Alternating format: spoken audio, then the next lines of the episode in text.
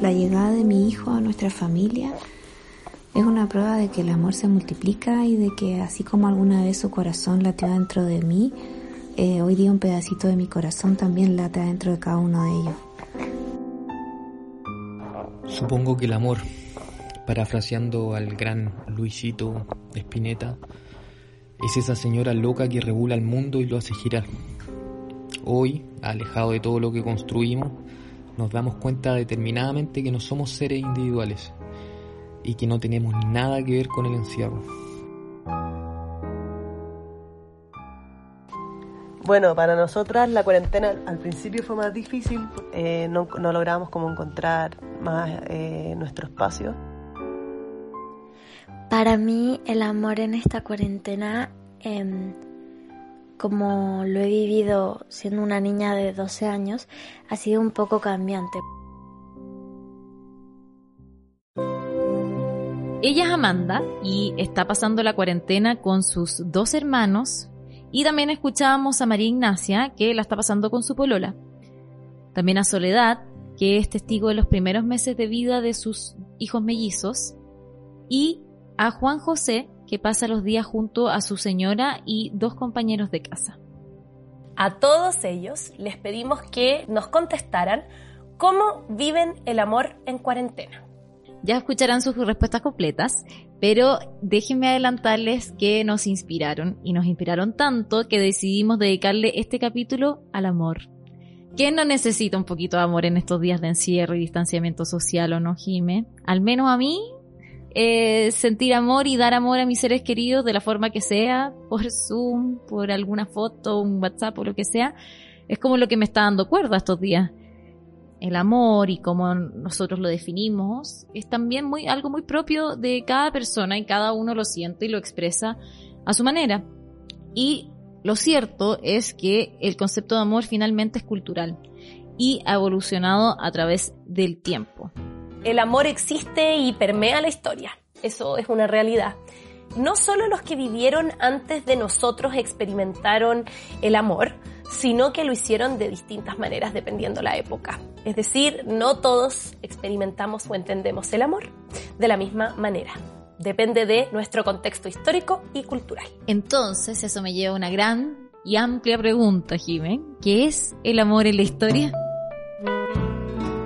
Una historiadora y una periodista se juntan para contar lo no tan contado.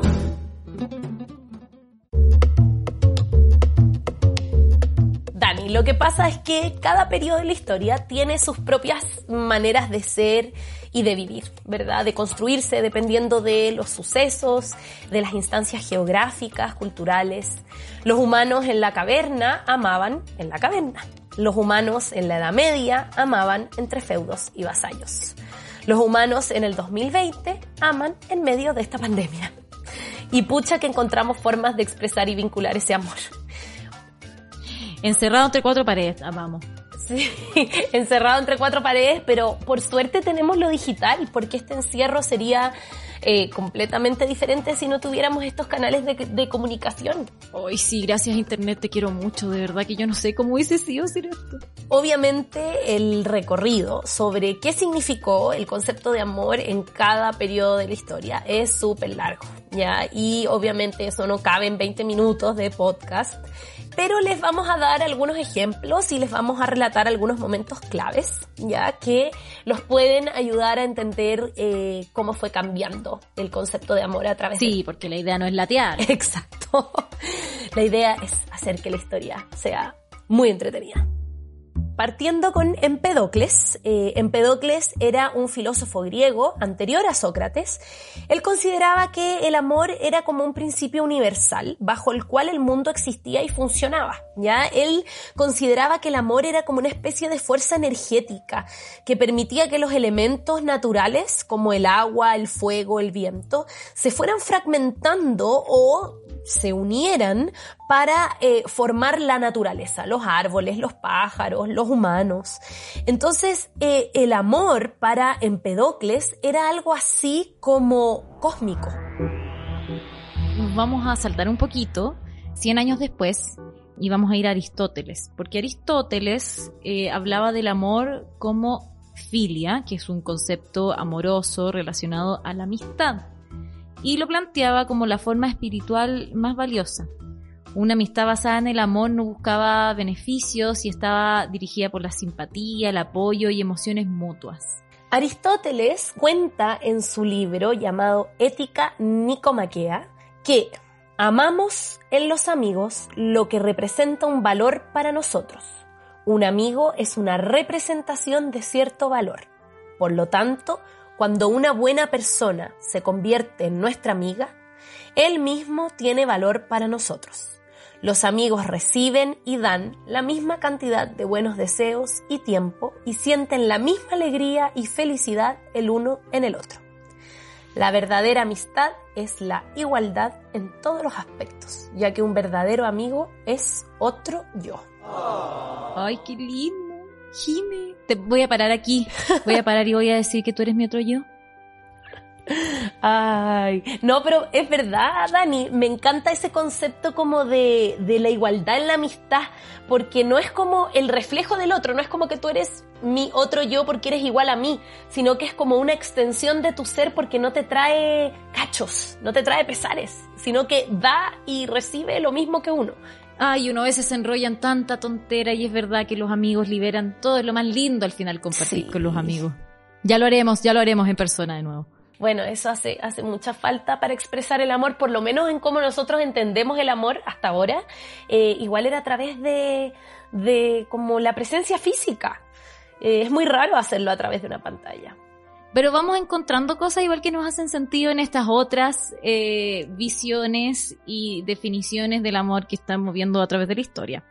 Eh, y eso sí que, que, que son antiquísimas. O sea, qué increíble cómo este es un concepto que realmente trasciende finalmente. Me gustaría que fuéramos de ahí a los romanos y su mitología.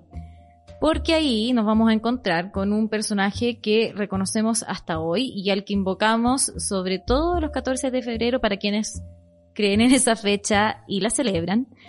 Y ese es Cupido, porque ese angelito que tira flechas, cuéntanos Jime qué, qué significa y por qué y por qué Cupido se convirtió en un símbolo del amor para nosotros.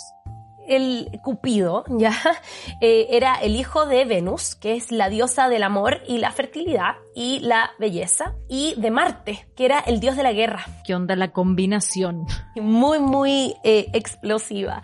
Eh, Cupido nació en Chipre, ya, y la leyenda dice que Venus lo escondió en un bosque porque Júpiter quería asesinarlo, ya, porque creía que su nacimiento sería una catástrofe y caos para la vida. En el bosque, Cupido va a ser alimentado y criado por fieras y ninfas. Y así se va a formar como un ente libre pero incapaz de razonar.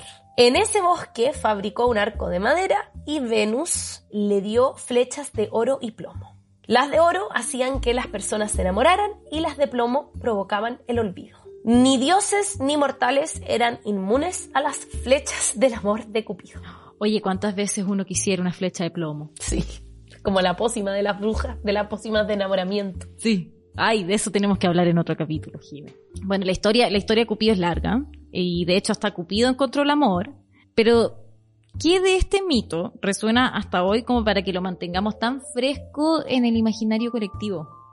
Bueno, yo creo, Dani, que igual hay una como gran mano del tema comercial, eh, como es parte del sistema de mercado, ¿verdad? Donde especialmente en Estados Unidos han comercializado el tema de San Valentín, haciendo que, bueno, las películas, la mercancía, esta como imagen de Cupido va quedando grabada en nuestra memoria colectiva. Esa obligación de que hay que celebrar el amor un día al año, cuando debiera ser amigos todo el año.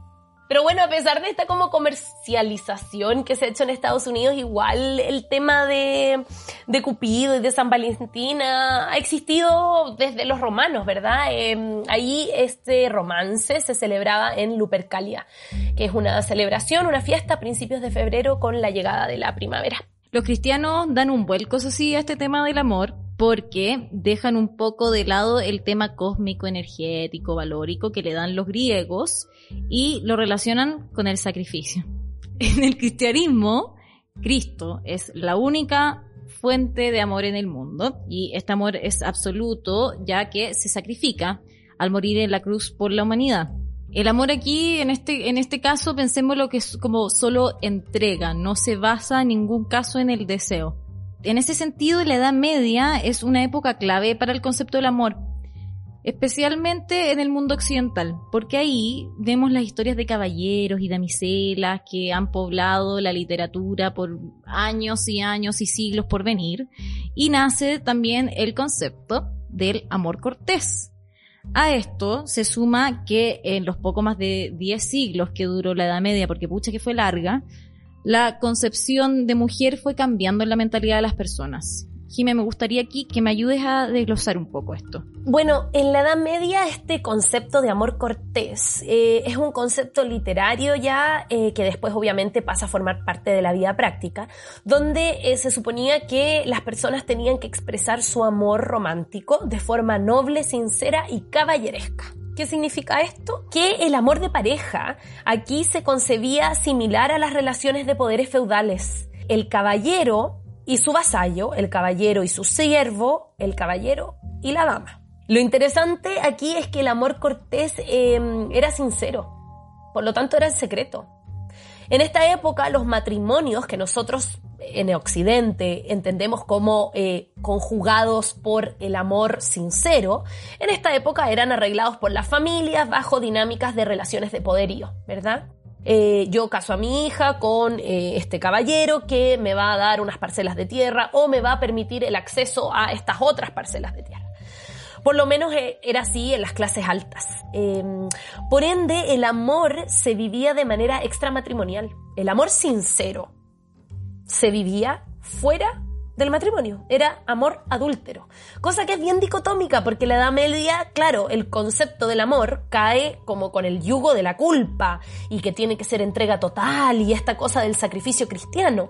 Pero al mismo tiempo viene como aparejado de una cosa que para nuestra mentalidad contemporánea sería considerado como una mentirilla, una infidelidad.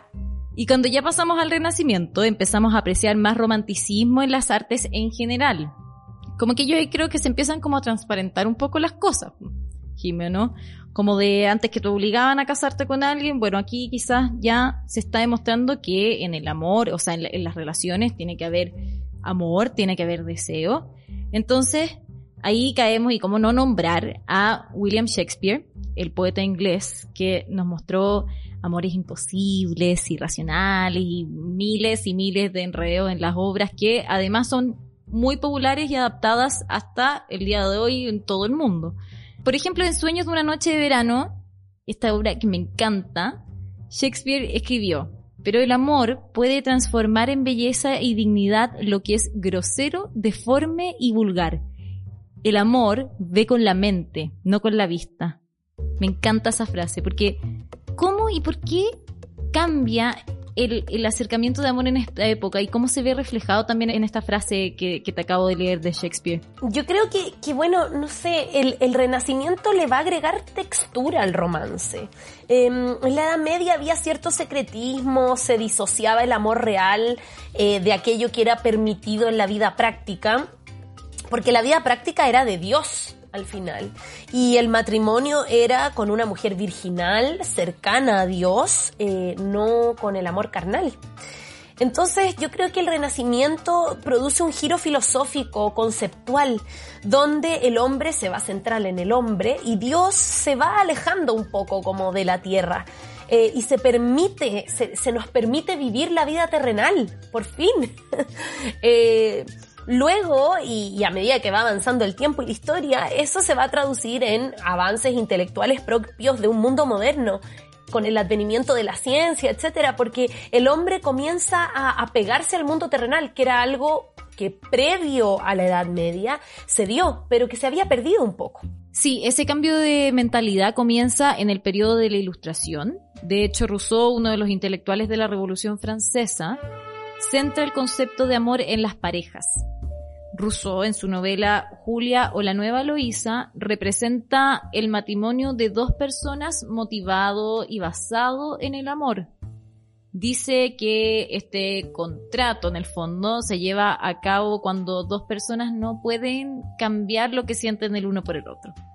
Y sin duda aquí, en medio de la Revolución Francesa, el elemento pasional del deseo amoroso intercepta la historia. Ya estaba esperando yo que esta palabra como el amor se acercara a las emociones un poco. Eh, es súper loco pensar que eh, su significado haya estado tan alejado de lo que hoy consideramos amor, de lo que hoy entendemos por amor. Sí, qué, impresionante. Es que aparte, nosotros dos somos unas sentimentales, hay que decir. Totalmente. Yo soy una romántica nostálgica todo el rato. La energía, la emoción o sensación corporal, retomando un poco lo que estábamos hablando, se incorpora al concepto de amor, con los estudios también de Freud. Freud identifica que el deseo se presenta en el cuerpo, lejos del lenguaje verbal, estos deseos comienzan en nuestra infancia con sensaciones de seguridad y placer que nos brinda la conexión con nuestros padres y luego a medida que crecemos transferimos de alguna forma estos deseos y ansias de placer a nuestras relaciones adultas. Finalmente, algo que es muy impactante es el concepto de amor relacionado con la infancia. Eh, recién en la segunda mitad del siglo XX, el mundo comienza a pensar que los niños tienen derecho a ser amados. Eso es súper impactante. Hasta el siglo XIX se pensaba que los niños tenían deberes más que derechos.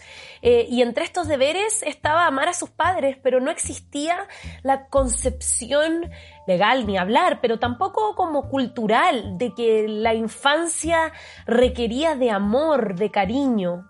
Y entonces, ¿cómo era, cómo era la dinámica entre, entre padres e hijos en ese, en ese escenario? A ver, me imagino que seguramente había amor, como lo entendemos hoy, eh, placer, deseo entre padres e hijos como algo instintivo, mamífero. Freud descubre algo que ya existía en nosotros, ¿verdad? O sea, claro, Freud verbaliza algo que ya existía en nosotros finalmente. Sin embargo, en esta época no había como algo escrito sobre el amor de los padres a los hijos, no era un pensamiento generalizado. Yo creo que sí era un instinto, pero no era algo que la sociedad cuidara o propusiera como un valor. Mm, por, eso, por eso hoy se considera culturalmente y también por escrito que los niños tienen derecho al amor, al afecto. Sí, claro.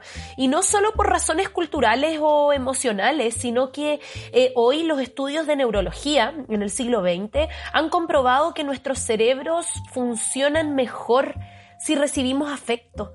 Y eso es impactante porque hasta ahora llevamos hablando del amor como conceptos etéreos y el siglo XX eh, vincula las sensaciones del amor y del placer con nuestra salud neuronal. Eh, y a mí eso me encanta porque los días que estoy con, me cuesta concentrarme o que estoy muy acelerada, al final lo que me falta es amor. me falta como tranquilidad, cariño. Eh, y cuando uno como que se desacelera y la cabeza empieza a funcionar mejor es porque uno está estable emocionalmente. Las neuronas literalmente se mueven mejor y eso nos hace pensar mejor y también nos hace sentirnos mejor. Claro, cuando uno está en paz. Bueno, y también que se liberan, yo creo, endorfinas también se deben liberar ahí cuando uno se siente amado, cuando uno está eh, experimentando una sensación de cariño, de felicidad. Y bueno, todo eso nos potencia. Pero es, es tan amplio el, el concepto de amor y hay tantas palabras también que me hace pensar como en diferentes idiomas para, para expresar esa sensación que es tan única, pero a la vez tan amplia. Entonces, sentimos amor por los hermanos, por los padres, por los amigos, amor pasional, amor de compañeros, y hay ciertas como culturas que han aunado y han acuñado términos específicos para sensaciones, y eso me encanta. Sí, ay, a mí también me gusta mucho eso de especialmente estas palabras que no tienen traducción y que cuando vemos el significado son como maravillosas. Ay, sí, como que uno se siente que le gustaría ser parte de eso. Es como, ay, ¿por qué esa palabra no está en mi idioma? Porque yo siento eso, pero ¿cómo se lo expreso a alguien? Y después uno se siente así como el rancio diciendo la palabra. Te había dicho que en japonés no sé qué cosa y nada que ver, pues como que no. Exacto, pero yo, yo me declaro culpable a veces de caer como en esas eh, como eh, ranciedades, como tú las acabas de llamar, yo soy una fan del Spanglish. Tú sabes que yo no me crié mi infancia acá en Chile. Ya, sí, porque tú buscaste palabras. Sí, busqué palabras. Hay un estudio por eh, Tim Lomas, que es un psicólogo que, digamos, se dedica a estudiar palabras que denotan amor o felicidad y que no tengan traducción. Ya estas como palabras fantásticas que la Dani quiere, quiere usar tengo una palabra para ti, a ti que te, que te encanta el japonés. Ay, ojalá supiera ya. Sí, ojalá, en realidad yo tampoco sé japonés, pero esta palabra me encantó. Se llama koi no yukan y se refiere a la sensación de que enamorarse va a ser inevitable cuando uno recién conoce a alguien. Ese clic inmediato. Koi no yukan, esa sensación de que cuando miras a alguien, sabes que va a ser el amor de tu vida. ¿Hay sentido eso alguna vez? Ay, no sé. Pero bueno, yo al menos, no sé, en mi experiencia, como que para mí eso podría ser más enamoramiento que enamorarse, pero puedo entender que hay gente que haya sentido ese flechazo y el amor a primera vista. Pero en mi caso, el coin no yucan no lo voy a poder usar. Bueno, ¿qué otra palabra encontraste?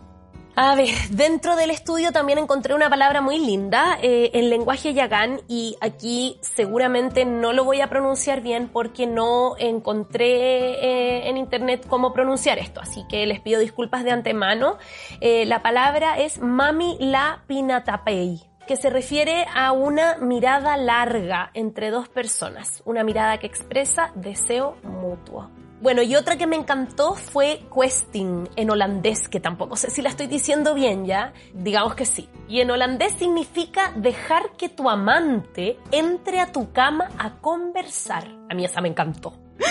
sí, por eso. Oye, si la cama es algo muy privado. Cuando dejáis que tu amante entre a tu cama a conversar, está ahí en otra etapa. Porque en general el amante a la cama no viene a conversar. Ya, y aquí me voy a ranciar de nuevo porque ese no es un touch and go, ¿me entendí? Porque si lo dejaste entrar, si lo dejaste entrar a conversar, te interesó más la persona que solo por la cosa pasional. Te interesó su mente, como decía Shakespeare. Otra palabra, a ver.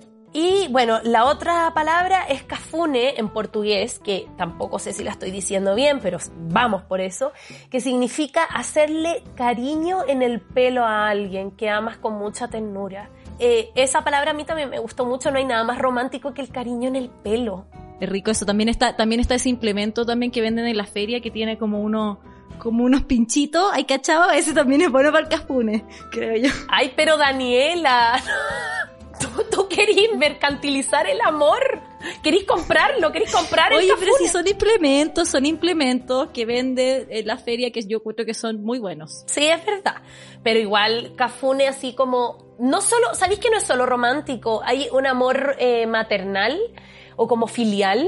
O sea, eso que la mamá te hacía cariño en el pelo, yo me quedaba dormida profunda. Ah, totalmente. O sea, tener un pésimo día en el colegio, lo que fuera, estar cansado de ir a tirarte a la cama de tus papás y que tu mamá te hiciera cariño en el pelo, no hay cosa mejor. Uh, no hay cosa mejor. Con pan, con un pancito como con mantequilla. Sí. Es impresionante igual como, pese a que es un concepto que es súper transversal y lo hemos vivido y sentido obviamente porque es de humanos, sentir amor y enamorarse y todo el tema, eh, ha cambiado un montón el, el concepto de amor en, en la historia. Y también como existen todas esas, estas expresiones que estábamos hablando para referirnos a situaciones o experiencias que nos trae el amor. En ese sentido, Dani, creo que en este estudio que leí, eh, la palabra en francés retrouvel es perfecta para estos tiempos de pandemia porque significa la alegría que uno siente después de encontrarnos con nuestros seres queridos después de un largo tiempo separados. Yo voy a sentir mucho retrouvel. Ay, me encantó. ya, esa ya. Ando sensible, me encantó esa. Sí, es muy linda. Sí, bueno, eso vamos a sentir, esperamos todos nosotros, no sabemos cuándo, pero hay que ser pacientes, porque en, en medio de, de, esta emergencia sanitaria y entre muchas otras cosas que hemos tenido que, que hacer y, que, y, y, adaptarnos, nos hemos tenido que, que distanciar socialmente de, de, esas personas a las que queremos. Entonces nuestras rutinas estaban llenas antes de, de, expresiones de amor, las cervezas con amigos, el paseo con los abuelitos, darnos la mano, abrazarnos. No importa si el amor es un concepto cósmico como para los griegos o basado en el placer, como hacía referencia Freud. Todos necesitamos finalmente sentir amor. Nos hace humanos. ¿Irá todo esto a provocar, tú crees, Jimé, un cambio en cómo vivimos y expresamos el amor culturalmente? Bueno, yo creo que mi lado así como historiadora eh, me hace pensar que obviamente va a cambiar. Eh, así es la historia y cuando hay estos momentos de crisis obviamente las maneras de relacionarnos cambian. eh, todos los grandes procesos o crisis históricas reestructuran nuestros, nuestros patrones de comportamiento. Eh, es difícil saber cómo será un mundo donde las expresiones físicas queden permeadas de significados como contagio, peligro, y al mismo tiempo que la distancia se vaya permeando de significados como comunidad o como te estoy cuidando, no te toco porque te amo. Eh, es, es, loco pensarlo, pero así es. Hoy guardamos distancia porque queremos a, a, las personas. Hoy no vamos a abrazar a un amigo porque está de cumpleaños porque le queremos mostrar amor y que nos importa. Entonces eso de todas maneras va a reconfigurar la manera en que nos vinculamos. Mm, sí, bueno, veremos, veremos qué pasa con, con eso. Mientras tanto, quiero que volvamos a los audios del principio, porque nosotras quisimos saber cómo las personas estaban viviendo el amor en tiempos de COVID y eso inspiró este capítulo. Entonces, algo escucharon ya ustedes de, de estas personas que nos compartieron sus experiencias y nos queremos despedir con las reflexiones finales que ellos hicieron y queremos saber que sientan ustedes, a ver qué les provoca y si les resuena con lo que están viviendo. Y antes de poner las frases, eh, yo con la Dani les mandamos un abrazo virtual, lleno, lleno, lleno de amor contemporáneo y anhelo que pronto estaremos juntos en nuestras rutinas del amor. Precioso y primer acto de amor pandémico fue haber dejado las calles para dar paso al autocuidado.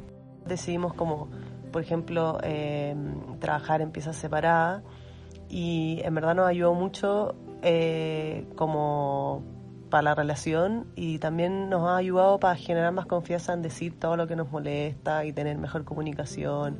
Así que en ese sentido ha sido bacán. Reforzado el amor como con mis hermanos o con la gente más cercana a mí, pero no he podido estar con mis amigos ni con mis otros familiares como mis abuelos, como mis tíos, mis primos, entonces es igual a uno lo desmotiva un poco y he estado a veces enojada y ya no queriendo convivir con las personas que están en mi casa, pero hay veces que solo quiero estar con ellos. En este tiempo de emergencia y encierro, todos los días me acuerdo de la frase que dice, un niño puede sobrevivir a una guerra si está cerca del cuerpo de su madre. Y bueno, nosotros las mamás, por ellos también sobrevivimos a todo. Así es este amor incondicional. Si bien la maternidad es difícil y muy sola en algunos momentos, también es de esas cosas que, de la vida que son muy buenas porque es un amor de verdad, es un amor intenso, un amor con pasión y sin límite. Y no se olviden, Spotify, síganos, aprieten el botoncito para que les diga todas las semanas cuando tengamos un nuevo capítulo. Que estén bien, nos escuchamos pronto.